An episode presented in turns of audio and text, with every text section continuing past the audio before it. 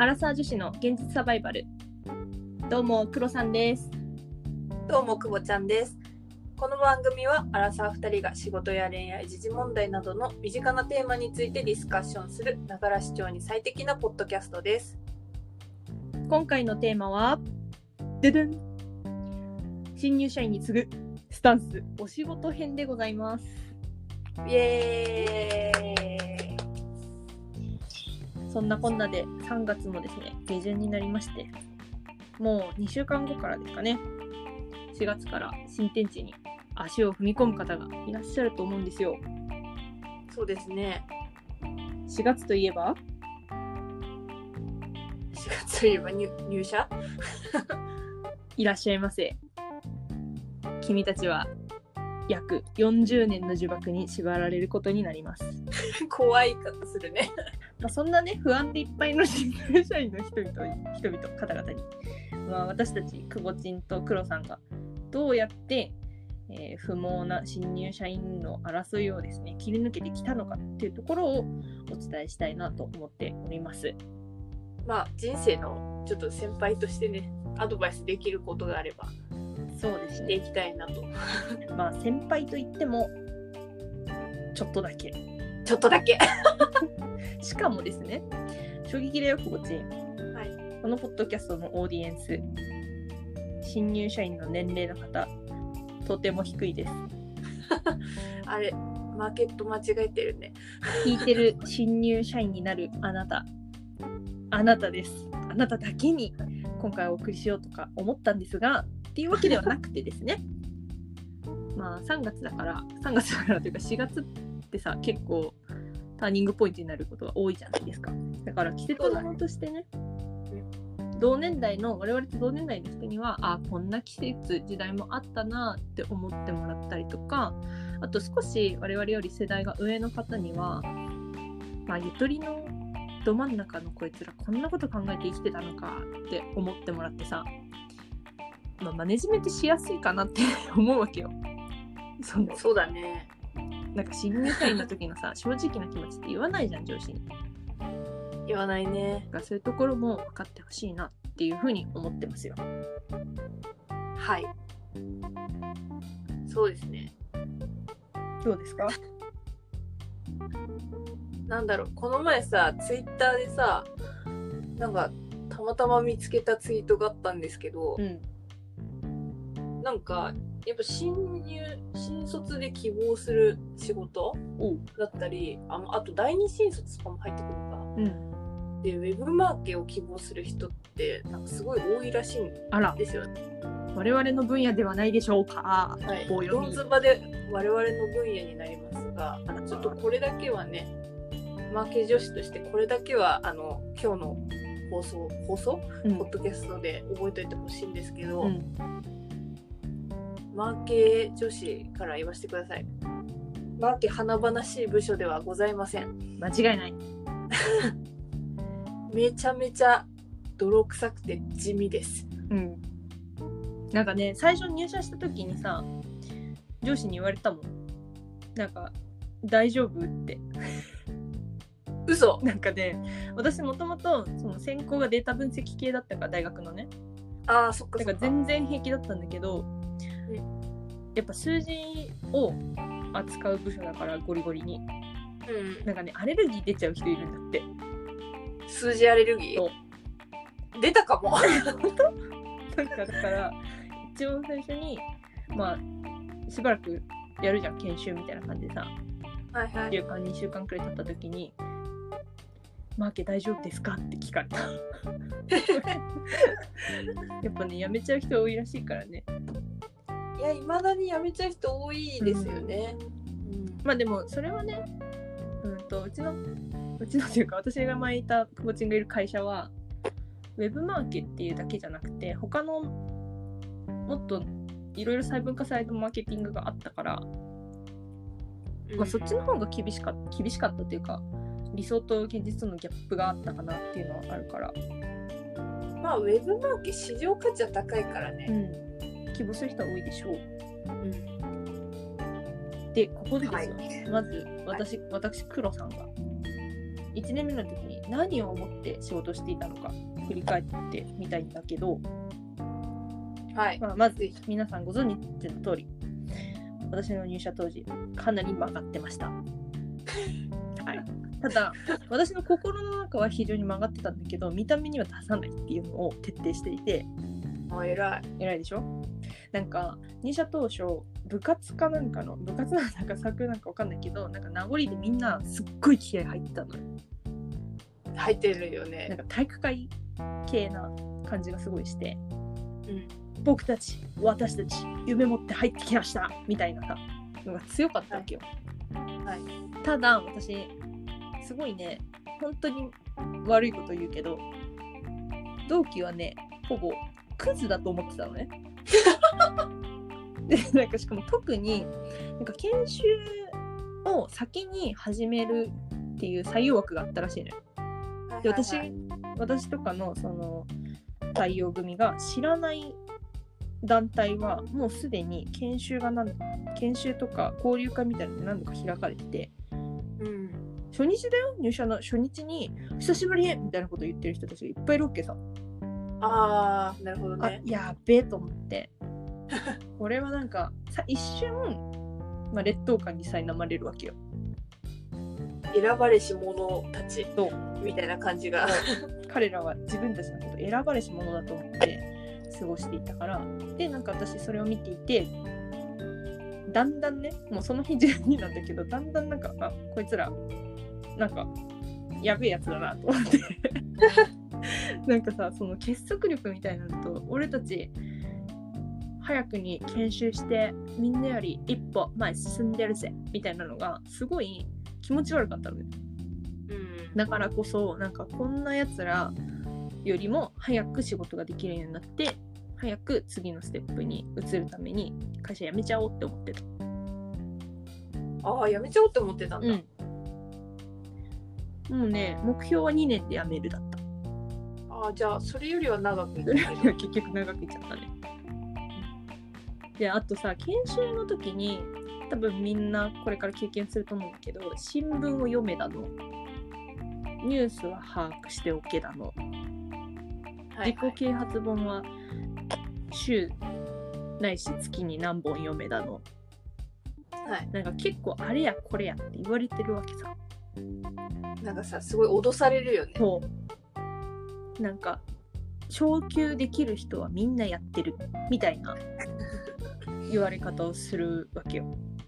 でもさなんかさ一アルバイトからやっとこさ仕事を始めたばっかりの人からするとさ新聞を取るだとかさ本を何冊も買うだとかさそういうのそういうお金さえないわけ。でかつそんな時間がないくらい初めての場所で戸惑いもあるわけそうだよね。でストレスもあるからそんなことやってる時間も生み出せないなって思いながらさいるわけだしで会社の人に言われたからこれやらなきゃなって言ってやるのはちょっと無理だなって思ったんだよね。なんかさ、このさ、新聞や自己啓発本のところでさ、すごいいつも思うのがさ、結局側、できる人の側だけ真似したところで、そそいつ自身の中身がなんか薄っぺらかったり、なんか本質をつかめないような人間だったら、結局何やっても無駄だなって思っちゃうんだよね。ね。なんかさやっとさ何年か経ってさ社会に出てうん。なんかやっと自分の中身をしっかりと形成していくために必要だなっていう本とかさうん。なんだトピックスに関してはさ自分で情報を取りに行くっていうのがやっとできるようになってきたなっていう印象はあるけどそれをうん1年目の人に本質を伝えないで 側だけ整えましょうっていうのはちょっと違うんじゃないかなって思うわけよ。そうだよね。結局さ、なんかや仕事やっていくうちにさ、もう読まざるを得ない状況になってくるもんね。読まなきゃとか、知っとかなきゃみたいになってくるからね。だから私は言いたい。心の底から読みたいものを読めばいい。っありのままに。ていうのがまず1個目だよ。伝えたかったの、はいはい。どうですか？くぼちで私、1年目、覚えてる？お覚えじゃあの黒さんよりそんな鮮明には覚えてないんだけど。なんだろう私も社には構えててかつそれを前面に出しちゃってたから あのなんていうの？なんかさみんなさ頑張りますみたいな感じだったのよ、うん。私たちの代も。体育会系で意識高い感じで、それを すぐにそんなメッキ剥がれるわみたいな感じで。メッキだと思ってたのね。あメッキだと思っなてた。私ガチであいつら思ってんだろうなって思ってた。そうだから余計うわって思ってた。あ当時はね。私群れ群れないタイプだったから早く研修で散りたいなって思ってた。なんかグループ作って仲良し小よしやりましょうが本当に無理だったんなだけど。るほど。うん。そうだからね同期に友達少ないんだよね 私。でね大体ね意識高いこと言ってるやつほどねフェードアウトしていくわ。それはもうメンタル弱いよね。でも弱い。なんかねあいつらポキっていく、うん。そんなに構えなくていいんだよっていうのはそう。言いたい。結局側だけ取り繕ったってねすぐ見破られるんだから、うん。あとね、毎日ね自分のモチベーションを上げたかったからうんうん。あのプラダを着た悪魔のサウンドトラックを毎日朝めっちゃ聞いてた、やばいね。うん、自分はアン・ハサウェイなんだって憑依させてかっこいいそれかっこいいよ。頑張らないとみたいな感じで ヒールとカツカツ言わせて頑張ってた時期もあ言っったてたね。そう しかもさ、私たちのチーム長さ、女性だったじゃん。そうめちゃくちゃさ、かっこいいうん女性だったじゃん。女性じゃん。だからさ。そういや、あのね、それを、くぼちんからね、1年、くぼちんが1年目の時それ聞いて、うん間違いないって思った。でもモチベ上がるよね。上がる上がるあれはもう楽しかったよもうで自分のモチベーション上げるのは大事だよね、まあ、私がね、何を言いたいかっていうとですよ。はい気を抜いていこおう。もうさ、急に緩い もうさ、本当に、ちょっと古い気質が残ってる会社だったから、うんあの同期とかがさ、気合入りまくって雑用してるわけよ。あ例えばいはい例えばその朝早く会社に行ってお掃除をしますとか、うんなんかそういうの見たりしてて、わ私にはできないなって思ってたの。で、なんかその時に私、一個ね、自分をね、あの変える、気を抜く一言っていうのを OJT の先輩からもらったことがあってね。はいはいで、ちょっとエピソードで話すね。で、なんか、会社でよくある話だと思うんだけど、若手が速攻で電話を取るっていうのあるじゃん。謎の能力試験ね。はいあの、ワンコール立たないで取れっていうやつね。常に受話器の上に手を置いてそうそうおくやつそうそうそう。で、1、2年目、あ、違う、2、3年目の人か。はさ、もうさ、慣れてるからさ、1秒なる前に取るのよ。あーはいはいこれこれ見ようがしに通るからねプルって取っちゃうから。もうなんならプッって取っちゃうからさ。でさそんな習慣ないじゃん、大学生でさ、ぬくぬく育ってきた人たちがさ。ないね電話で誰かに電話することもないんじゃない？だからさ、あの2秒くらいでさ、取ろうとするんだけど、もう他の人取っちゃってるからさ、取れないわけようん、どう頑張っても。はいでしかも私はその時になんで私がこんな頑張って電話取んなきゃいけないのみたいなさなんで電話が取れないだけで怒られなきゃいけないのって思ってたわけよ。そう取らしてくれよって感じだよね。そうそうそうあなたたち他の仕事忙しいんだから新入社員にやれって言ってんだから新入社員に取らせてくれって思ってたから。なんかやる気の判定だったのになんだかわかんないけどすごい嫌だったのね。新入社員の洗礼を受けてたわけだ。で私その時に大好きだった OJT の先輩がいるんだけど、はい。その人にあの愚痴ったのよ。半分ペソ書きながらね。でそしたらその時になんかねもうさうちの会社の人ってさ上の人は下の人に弱みを見せないっていうかさ本音をこぼさないみたいなのがさすごい見えてたのね。そうなんだ。でその時にあのその先輩が「これさ全部パフォーマンスだから頑張って」って言われたの。はいはい。いいねそのゆるい感じ。出たと思ってやっと人間らしい本音を聞けたと思ってすっごい腑に落ちて。もうそっからめっちゃ頑張って電話取れるようになった。天の弱なんかこれ全部パフォーマンスだからやっといた方が得だよっていうさ。そうなんだよね。そう。なんか損得で私物事考えちゃう悪い癖があるから。うん。それでやる気が出なかったんだけど。っていうとこよ。でそれで配属がさ結局マーケに決まって。すごい嬉しかったしすごい楽しかったね。でも、はい。めっちゃきつかった そこはね。なんか気は抜けてるけどちゃんと仕事しなきゃっていうのはあるから。もう毎日ねもうね毎日がね卒論の締め切り日みたいな。印象だった。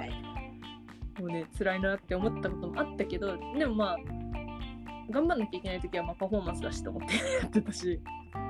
本当に頑張んなきゃいけない時はこれ取んなきゃって思いながらやってたけど、まあ、そういうねことよ。でチームもさ割といい人がいっぱいいたから。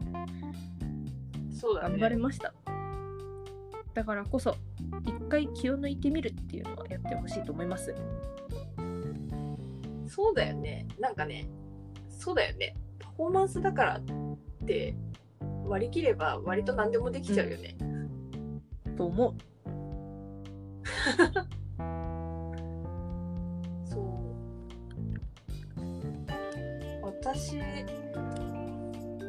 が新入社員の人に言いたいこと。久保2つあるんだけど、いや3つかな。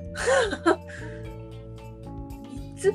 そうなんかパフォーマンスで思い出したんだけどさ、なんかさなぜか知らないんだけどさ最近の子ってさまず急にババ臭くなるけどさ、自分がやりたい仕事がさ用意されてるって思ってる節ない？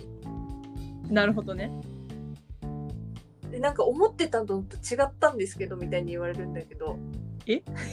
当たり前だよ。当たり前だろって思っちゃって。マジか。え思ったととのと違うんですけどみたいなのは。まあでも私は直属がくぼちんだったからかもしれないけどあんまり聞いたことはないな。なんか俺が思って俺とか言っちゃったよ。俺が思ってたのと違ったとか想像と違うみたいなだからさっき冒頭で言ったさウェブマーケやりたいんですが思ってたのと違ったとかさ、うん。なんかきっとマーケってもっと華やかな仕事だと思ってましたみたいえなー。ことはるよく言われるんだけどそう。まずやってみてから言ってくんないかなって思って。でなんか私結構割と人から見たら華やかに見えるような仕事もやってるのよ一部、うんうん。うんそうね、面白そうだったり、うん、ちょっと遊びなんじゃないかって思うけど。そう。半分遊びなんじゃないかって思われるような仕事もやってるんだけどじゃあこれって別に私が最初からそれやってくださいって言われたわけじゃなくて、自分でどっちかっていうとこうやりたいんですみたいに発信していったりとか、やれるようなそのなんていうのフローをこう構築したりとか、すごいな。なんなら新規の取引持ちかけたりとか。すごいな。まあこれもねボスがあってのことなんだけどだからラッキーだとは思うんだけど、まあ、どっちかというと取りに行った感じ自分で仕事作っていった感じがあるのよ。さすが。だからなんか思ってたのと違ったとか言われるとなんかえじゃあ作ればいいじゃんって思っちゃって。かっこいいな。なんかそんななんかさ会社に正解とかさない。要はさプラス会社にプラスになれば何やったっていいわけよ、まあ、部署としての機能としてどうかっていうところ確かに。まあ一部あるけど。なんか会社を活用して自分のやりたいことをやれっていうやつね。そうそうそうなんかじゃあ新入社員がじゃあそれやるには何が一番大切かなって自分が能力ありますとかはい。仕事任せられる人間だって上に思わせることってすごい重要だなって思って、でそのためには自分ってどんなスキルとか能力つけた方がいいのかとかどういう人が市場価値が高いのかとかっていうもうちょっとこう上司側の目線に立って物事を考えるっていうなんだろう。最初は多分難しいと思うけど、うん。そういう視点に立とうとする意識っていうのはすごいこれから重要になってくるんじゃないかなって思っているしなんか最近の子にはちょっとそれが足りないんじゃないかなって言うね。思っちゃう。あとねなんかねすぐ面倒くさいっていうの。あいつら。2個目ね。うん、2個目。これ2個目なんですけど、はい。あいつらすぐめんどくさいって言うんだけどさ確かにめんどくさいことって世の中を溢れてんじゃん。さっきのさ雑用だったりさ、電話取りとかさ正直いらないことなんだけど、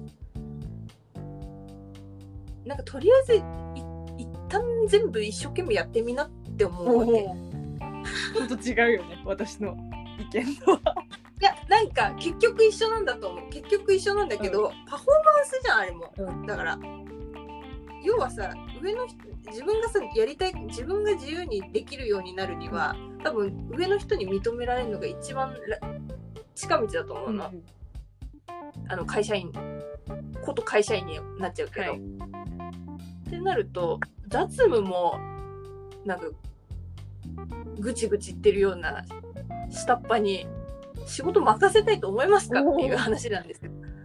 気を張っていこ そう。だからなんかもうちょっとしたたかに生きていった方がいいんじゃないかなって個人的には思う。かうそう意識高い系とかのそういう話じゃなくって、もうちょっと楽な道そう楽な道なんじゃない？結局これが。みたいな。そっか。悲しいな。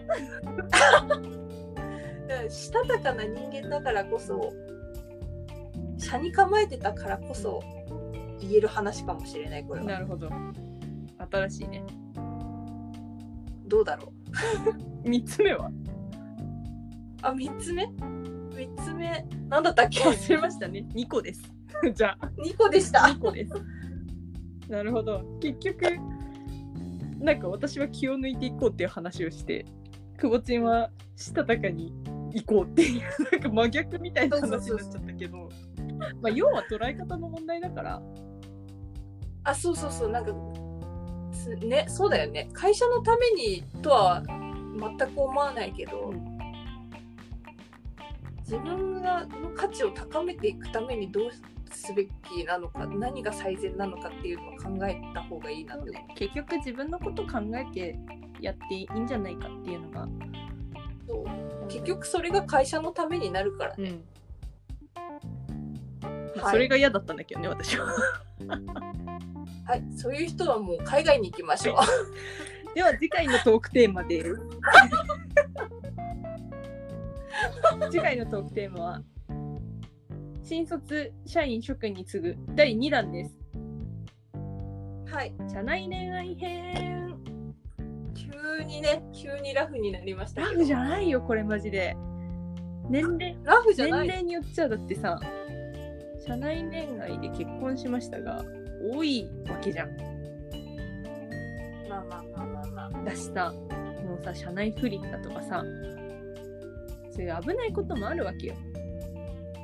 確かに既婚者の魅力には触れるね。だからさ今危ないこと言ったけどさらっと。危ないこと言っちゃった。そのね社内恋愛に対するスタンスだったりとかこれは危険だから避けなとかこれはちょっとどんどんやっちゃいなみたいな話を。思どんどんやっちゃいな？っております。はい。ではですね私たちのアラサー女子の現実サバイバルですね。リスナーの皆様からお便り募集しております。私たちに等身大で話してほしいテーマなどもありましたら Google フォームにどしどし送ってください。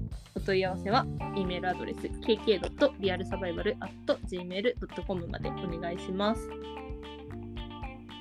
共同のツイッターやインスタグラムもやっているので番組概要欄からぜひご覧くださいお相手は久保ちゃんとクロさんでしたそれではまた次回のポッドキャストでお会いしましょうさよなら無理やりやめちゃった。さよなら。